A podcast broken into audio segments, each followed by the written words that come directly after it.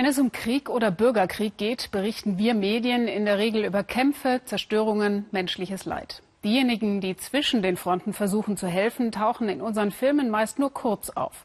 Ärzte, Blauhelmsoldaten, NGO-Mitarbeiter. Heute drehen wir im Weltspiegel die Sache mal um. Was heißt das eigentlich, wenn die Vereinten Nationen irgendwo in einem Konflikt tätig sind? Unser Korrespondent Volker Schwenk zeigt Ihnen das im Südsudan. Ein Land, das seit anderthalb Jahren immer mehr in die Katastrophe schlittert, weil sich, verkürzt gesagt, zwei ethnische Gruppen bekriegen. Ihre Waffen sollen Frieden bringen. Blauhelmsoldaten aus Nepal patrouillieren in einem Flüchtlingslager im Südsudan. In dem afrikanischen Land tobt ein mörderischer Machtkampf, der mittlerweile Züge eines Stammeskrieges angenommen hat.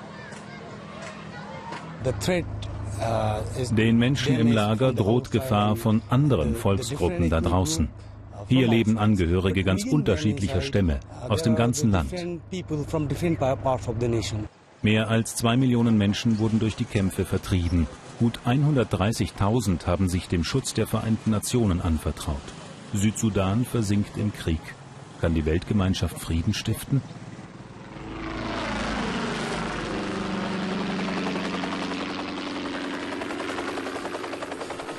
Niedergebrannte Siedlungen. Die Bewohner verschwunden. Blauhelmsoldaten auf dem Weg zum UN-Lager Benziu. 70.000 Menschen sind hierher vor den Kämpfen zwischen Rebellen und Regierung geflohen.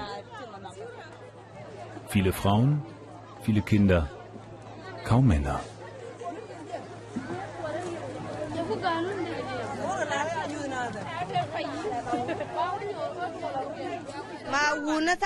Manche Männer sind bei den Rebellen, manche verstecken sich im Busch und viele wurden von Regierungssoldaten der SPLA einfach umgebracht, sagt die Frau. In Benziu leben vor allem Nuer. Diese Jungs sind Nuer und auch der Anführer der Rebellen gehört zum Nuer-Stamm. Der regierende Präsident ist ein Dinka und so kommt es seit Beginn des Bürgerkrieges immer wieder zu Gewalt zwischen beiden Stämmen. Die Kinder kneten, was sie täglich sehen, Männer mit Waffen. Wir werden uns an den Dinka rächen, sagt der Junge. Die Spirale aus Hass und Gewalt dreht sich immer weiter. Die Nuer aus Benziu leben mittlerweile im UN-Lager. Sie haben Angst vor Übergriffen draußen. Benziu ist Frontstadt, mal in der Hand der Rebellen, zurzeit unter Kontrolle der Regierung und damit der Dinka. Vor der Krise, vor 2013, äh, war das hier eine schöne Stadt. Es gab hier Handel äh, und eben halt soziales Leben. Und das ist eben halt äh, durch den Krieg alles zerstört worden. Oberstleutnant Robert Harz ist militärischer Verbindungsoffizier bei der UN-Mission im Südsudan. Er hält Kontakt zu beiden Parteien, fährt Patrouille und dokumentiert Massaker, Vertreibungen, Überfälle. Vor gut einem Jahr hatten die Rebellen Benziu überrannt und mindestens 350 Menschen regelrecht abgeschlachtet. Südsudans Regierung zeigt dem deutschen Offizier bereitwillig die Spuren der Gräueltaten.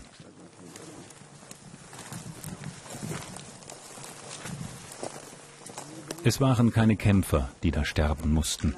Es waren Dinka, einfache Regierungsmitarbeiter oder Menschen, die sich nicht laut genug über den Sieg der Rebellen gefreut hatten. Man sieht noch das Einschussloch. Was schockiert Sie am meisten in dem Land? Dass es Zivilisten, Frauen, Kinder, die Hauptbetroffenen eigentlich von diesem Krieg sind. Das schockiert mich am meisten.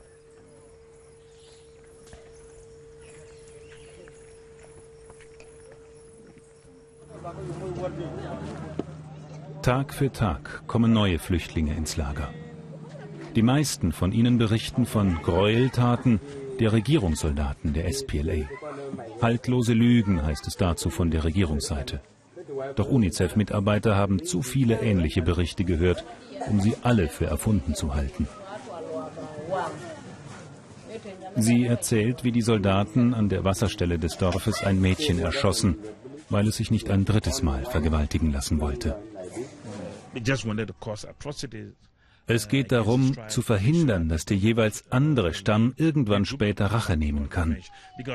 Ein zehn Jahre altes Mädchen zu vergewaltigen, das hat nichts mit sexuellem Verlangen zu tun. Da soll die Zukunft des Mädchens zerstört werden.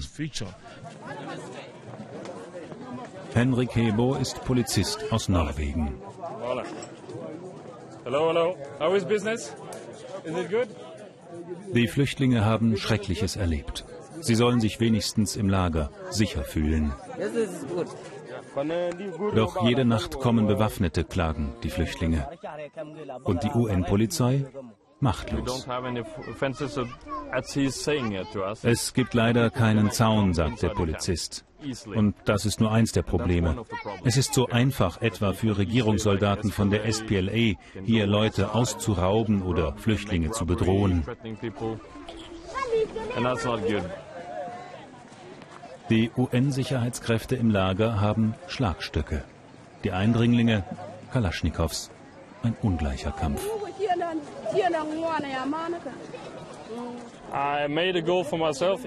Mein ganz persönliches Ziel ist, wenn ich wenigstens für ein paar Leute hier im Südsudan irgendetwas Gutes tun kann, dann hat es sich gelohnt, hier zu sein.